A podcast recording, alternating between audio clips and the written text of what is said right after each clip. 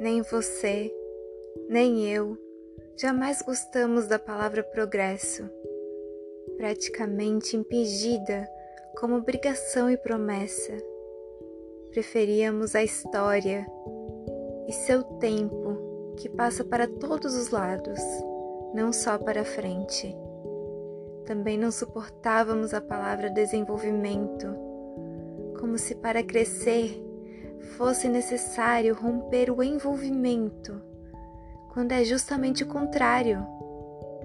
Nem o movimento dos ponteiros do relógio, nem desenvolvimento, nem progresso, mas eventos como tempestades, a precipitação dos cristais, as asas de uma águia. Isso sim é parte da história.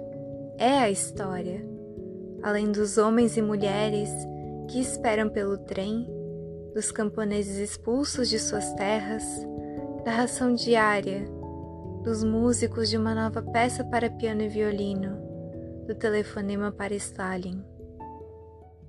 Trecho do livro O que ela sussurra, de Noemi Jaffe.